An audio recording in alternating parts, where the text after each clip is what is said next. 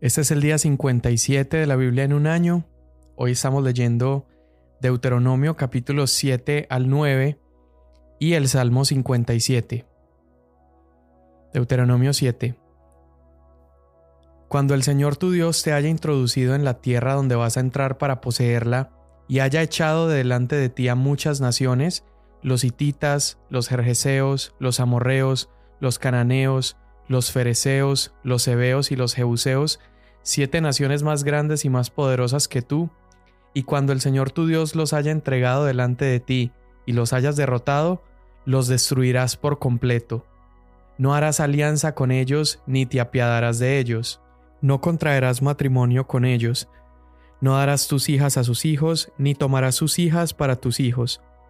Porque ellos apartarán a tus hijos de seguirme para servir a otros dioses, entonces la ira del Señor se encenderá contra ti, y Él pronto te destruirá. Pero así harán ustedes con ellos, derribarán sus altares, destruirán sus pilares sagrados y cortarán sus imágenes de acera, y quemarán a fuego sus imágenes talladas. Porque tú eres pueblo santo para el Señor tu Dios. El Señor tu Dios te ha escogido para ser pueblo suyo de entre todos los pueblos que están sobre la superficie de la tierra el Señor no puso su amor sobre ustedes ni los escogió por ser ustedes más numerosos que otro pueblo, pues eran el más pequeño de todos los pueblos, más porque el Señor los amó y guardó el juramento que hizo a sus padres. El Señor los sacó con mano fuerte y los redimió de casa de servidumbre, de la mano de Faraón, rey de Egipto. Reconoce pues que el Señor tu Dios es Dios, el Dios fiel, que guarda su pacto y su misericordia hasta mil generaciones con aquellos que lo aman y guardan sus mandamientos. Pero al que lo odia, le da el pago en su misma cara, destruyéndolo, y no se tarda en castigar al que lo odia, en su misma cara le dará el pago. Guarda por tanto el mandamiento y los estatutos y los decretos que yo te mando hoy para cumplirlos. Entonces sucederá que, porque escuchas estos decretos y los guardas y los cumples, el Señor tu Dios guardará su pacto contigo y su misericordia que juró a tus padres. Te amará, te bendecirá y te multiplicará. También bendecirá el fruto de tu vientre, y el fruto de tu tierra, tu cereal, tu vino nuevo, tu aceite, el aumento de tu ganado y las crías de tu rebaño en la tierra que él juró a tus padres que te daría. Bendito serás más que todos los pueblos. No habrá varón ni hembra estéril en ti, ni en tu ganado, y el Señor apartará de ti toda enfermedad, y no pondrá sobre ti ninguna de las enfermedades malignas de Egipto que has conocido, sino que las pondrá sobre los que te odian. Destruirás a todos los pueblos que el Señor tu Dios te entregue. Tu ojo no tendrá piedad de ellos. Tampoco servirás a sus dioses, porque esto sería un tropiezo para ti. Si dijeras en tu corazón, estas naciones son más poderosas que yo, ¿cómo podré desposeerlas? No tengas temor de ellas. Recuerda bien lo que el Señor tu Dios hizo a Faraón y a todo Egipto, las grandes pruebas que tus ojos vieron, las señales y maravillas y la mano poderosa y el brazo extendido con el cual el Señor tu Dios te sacó. Así, el Señor tu Dios hará con todos los pueblos a los cuales temes. Además, el Señor tu Dios enviará la avispa contra ellos, hasta que perezcan los que queden y se escondan de ti. No te espantes de ellos, porque en medio de ti está el Señor tu Dios, Dios grande y temible. El Señor tu Dios echará estas naciones de delante de ti poco a poco. No podrás acabar con ellas rápidamente, no sea que las fieras del campo lleguen a ser demasiado numerosas para ti. Pero el Señor tu Dios las entregará delante de ti y producirá entre ellas gran confusión hasta que perezcan. Entregará en tus manos a sus reyes de modo que harás perecer sus nombres de debajo del cielo. Ningún hombre podrá hacerte frente hasta que tú los hayas destruido a todos. Quemarás a fuego las esculturas de sus dioses, no codiciarás la plata ni el oro que las recubren, ni lo tomarás para ti, no sea que por ello caigas en un lazo, porque es abominación al Señor tu Dios. No traerás cosa abominable a tu casa, pues serás anatema como ella, ciertamente la aborrecerás y la abominarás, pues es anatema. Todos los mandamientos que yo te ordeno hoy, tendrán cuidado de ponerlos por obra, a fin de que vivan y se multipliquen y entren y tomen posesión de la tierra que el Señor juró dar a sus padres. Y te acordarás de todo el camino por donde el Señor tu Dios te ha traído por el desierto durante estos cuarenta años, para humillarte, probándote, a fin de saber lo que había en tu corazón, si guardarías o no sus mandamientos.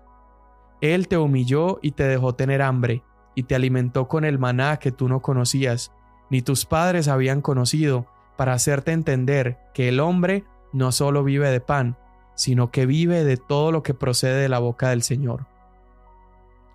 Tu ropa no se gastó sobre ti ni se hinchó tu pie durante estos cuarenta años. Por tanto, debes comprender en tu corazón que el Señor tu Dios te estaba disciplinando, así como un hombre disciplina a su hijo. Guardarás pues los mandamientos del Señor tu Dios para andar en sus caminos y para temerlo, porque el Señor tu Dios te trae a una tierra buena, a una tierra de corrientes de aguas, de fuentes y manantiales que fluyen por valles y colinas, una tierra de trigo y cebada, de viñas, higueras y granados, una tierra de aceite de oliva y miel, una tierra donde comerás el pan sin escasez, donde nada te faltará. Una tierra cuyas piedras son hierro y de cuyos montes puedes sacar cobre. Cuando hayas comido y te hayas saciado, Bendecirás al Señor tu Dios por la buena tierra que Él te ha dado. Cuídate de no olvidar al Señor tu Dios, dejando de guardar sus mandamientos, sus ordenanzas y sus estatutos que yo te ordeno hoy.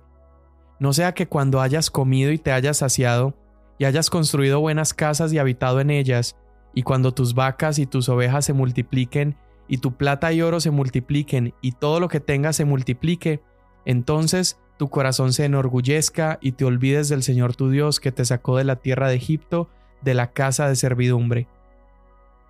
Él te condujo a través del inmenso y terrible desierto, con sus serpientes abrasadoras y escorpiones, tierra sedienta donde no había agua. Él sacó para ti agua de la roca de pedernal. En el desierto te alimentó con el maná que tus padres no habían conocido, para humillarte y probarte, y para finalmente hacerte bien no sea que digas en tu corazón, mi poder y la fuerza de mi mano me han producido esta riqueza. Pero acuérdate del Señor tu Dios, porque Él es el que te da el poder para hacer riquezas, a fin de confirmar su pacto, el cual juró a tus padres como en este día. Pero sucederá que si alguna vez te olvidas del Señor tu Dios, y vas en pos de otros dioses, y los sirves y los adoras, yo testifico contra ustedes hoy que ciertamente perecerán. Como las naciones que el Señor destruye delante de ustedes, así perecerán ustedes, porque no oyeron la voz del Señor su Dios. Oye Israel, hoy vas a pasar el Jordán para entrar a desposeer a naciones más grandes y más poderosas que tú, ciudades grandes y fortificadas hasta el cielo, un pueblo grande y alto, los hijos de los anaseos, a quienes conoces y de quienes has oído decir, ¿Quién puede resistir ante los hijos de Anac? Comprende pues hoy que es el Señor tu Dios el que pasa delante de ti como fuego consumidor. Él los destruirá y los humillará delante de ti, para que los expulses y los destruyas rápidamente, tal como el Señor te ha dicho.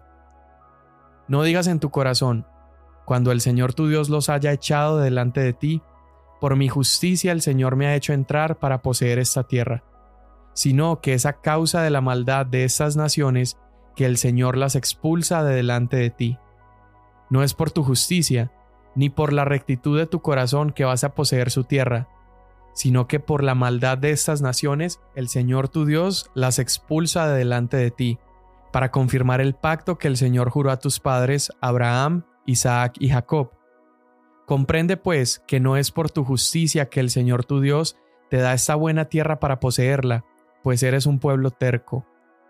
Acuérdate, no olvides cómo provocaste a ir al Señor tu Dios en el desierto, desde el día en que saliste de la tierra de Egipto hasta que ustedes llegaron a este lugar. Han sido rebeldes contra el Señor. Hasta en Horeb provocaron a ir al Señor, y el Señor se enojó tanto contra ustedes que estuvo a punto de destruirlos. Cuando subí al monte para recibir las tablas de piedra, las tablas del pacto que el Señor había hecho con ustedes, me quedé en el monte cuarenta días y cuarenta noches. No comí pan ni bebí agua. El Señor me dio las dos tablas de piedra escritas por el dedo de Dios, y en ellas estaban todas las palabras que el Señor les había dicho en el monte, de en medio del fuego, el día de la asamblea. Y aconteció después de cuarenta días y cuarenta noches, que el Señor me dio las dos tablas de piedra, las tablas del pacto. Entonces el Señor me dijo, Levántate, baja a prisa de aquí, porque tu pueblo que sacaste de Egipto se ha corrompido pronto se han apartado del camino que yo les había ordenado, se han hecho un ídolo de fundición.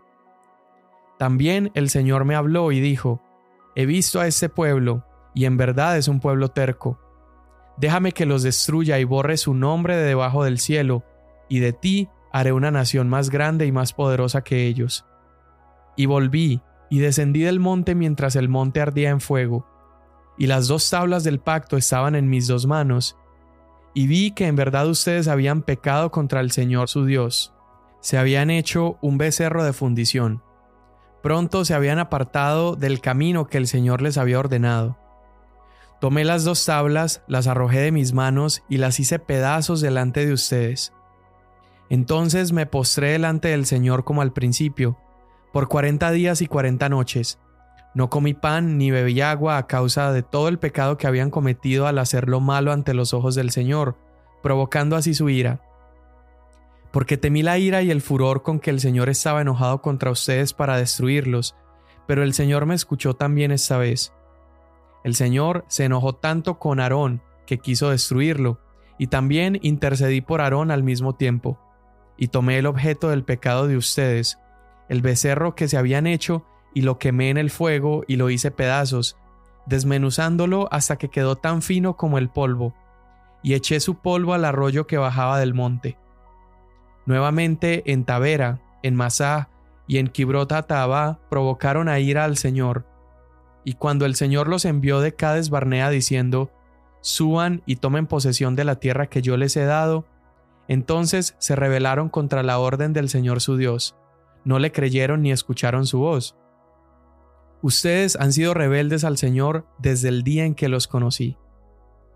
Entonces me postré delante del Señor los cuarenta días y cuarenta noches, lo cual hice porque el Señor había dicho que los iba a destruir.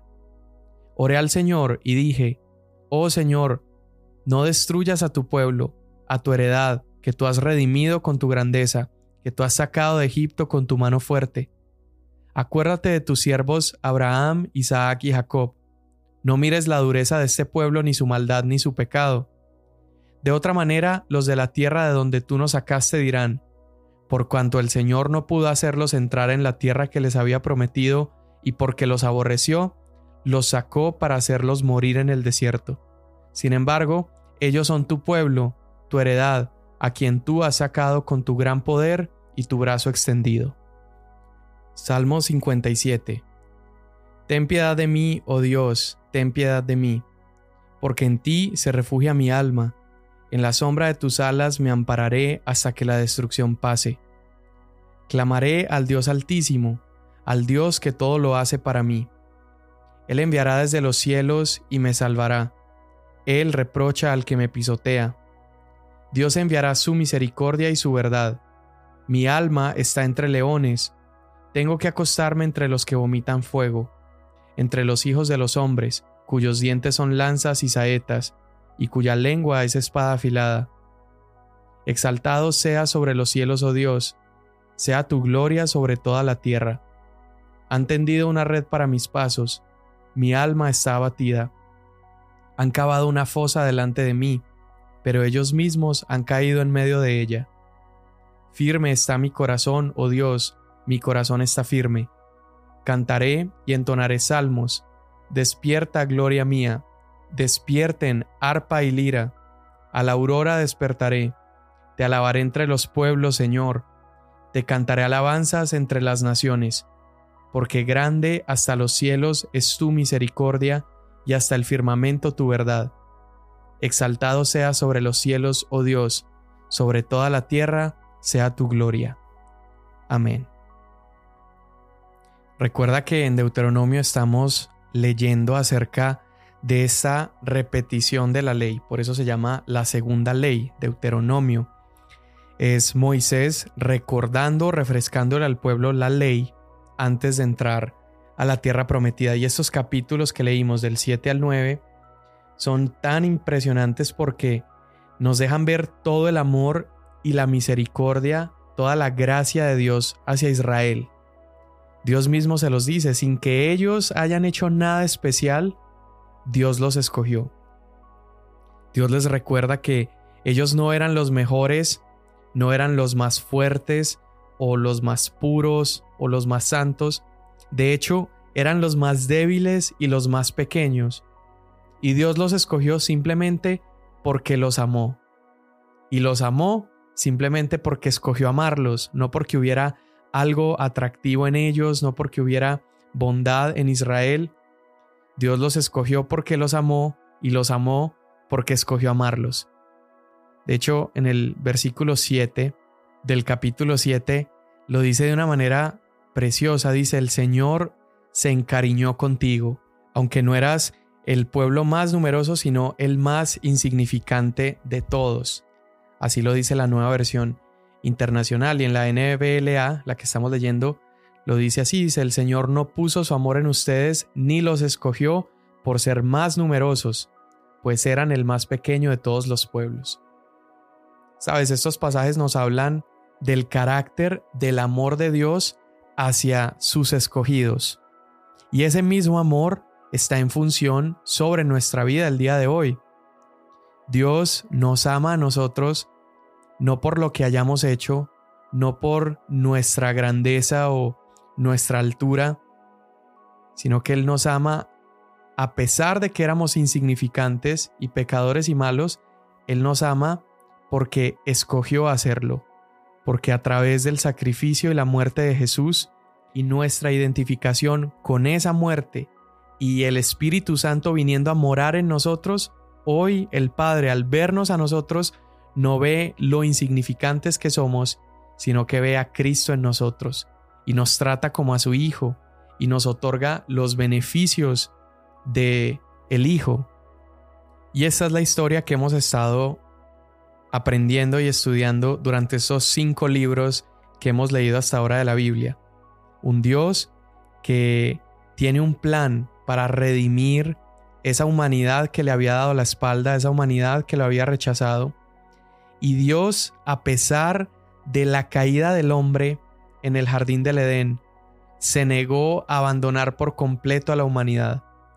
Dios se negó a fulminarnos, Dios se negó a desaparecer esa raza que lo había negado y rechazado.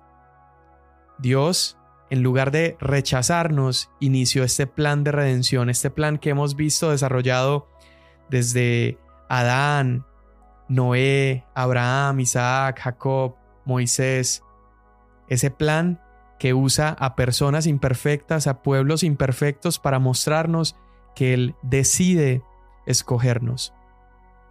Y ese plan, esa historia, hoy nos alcanzó a nosotros, hoy te alcanzó a ti y a mí y por ese amor que no merecíamos, ese amor que decide no ver nuestra imperfección, sino ver a Cristo en nosotros, es que hoy tú y yo podemos acercarnos a Él y buscarlo a Él. En estos pasajes, Dios también le enseña al pueblo, o Moisés le recuerda al pueblo, la provisión que Dios ha tenido para con ellos. Moisés les empieza a recordar cómo el pueblo tuvo hambre al estar en el desierto, al estar deambulando, estuvieron por lugares donde no había de pronto que comer o no había que tomar. Y Moisés les recuerda en el capítulo 8, verso 3, les dice, Dios les hizo pasar hambre. Él hizo que ustedes pasaran hambre, pero luego los alimentó con maná y les enseñó que no solo de pan vive el hombre, sino de toda palabra que sale de la boca de Dios. Esto es poderosísimo porque está enseñándonos que hay momentos donde Dios nos permite tener hambre. Hay momentos donde Dios permite la necesidad en nuestras vidas para provocar un anhelo. Dios permite que pasemos necesidad para despertar un hambre y es un hambre que refina nuestros deseos. Es un hambre que refina nuestra fe. Y eso es lo que Dios hizo con Israel. Él los hizo pasar hambre para luego alimentarlos con pan que venía del cielo. En la escritura, en el Nuevo Testamento, Jesús usa este pasaje. Cuando Él es sentado en el desierto, Satanás está tentando a Jesús. Jesús cita Deuteronomio capítulo 8 y le contesta a Satanás cuando Satanás le estaba diciendo que si tenía hambre hiciera convertir esas piedras en pan. Y Jesús le responde citando Deuteronomio 8.3, porque no solo de pan vive el hombre, sino de toda palabra que sale de la boca de Dios.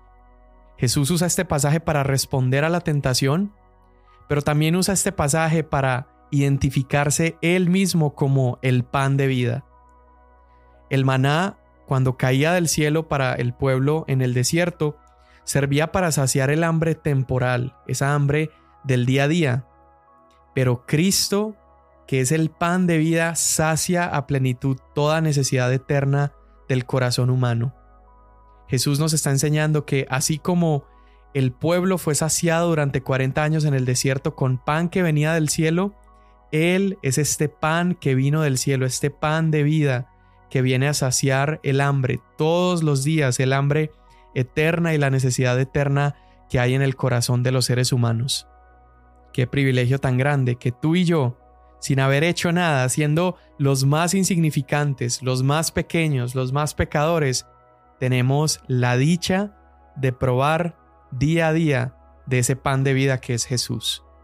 Hoy, Señor, una vez más venimos primero dándote gracias.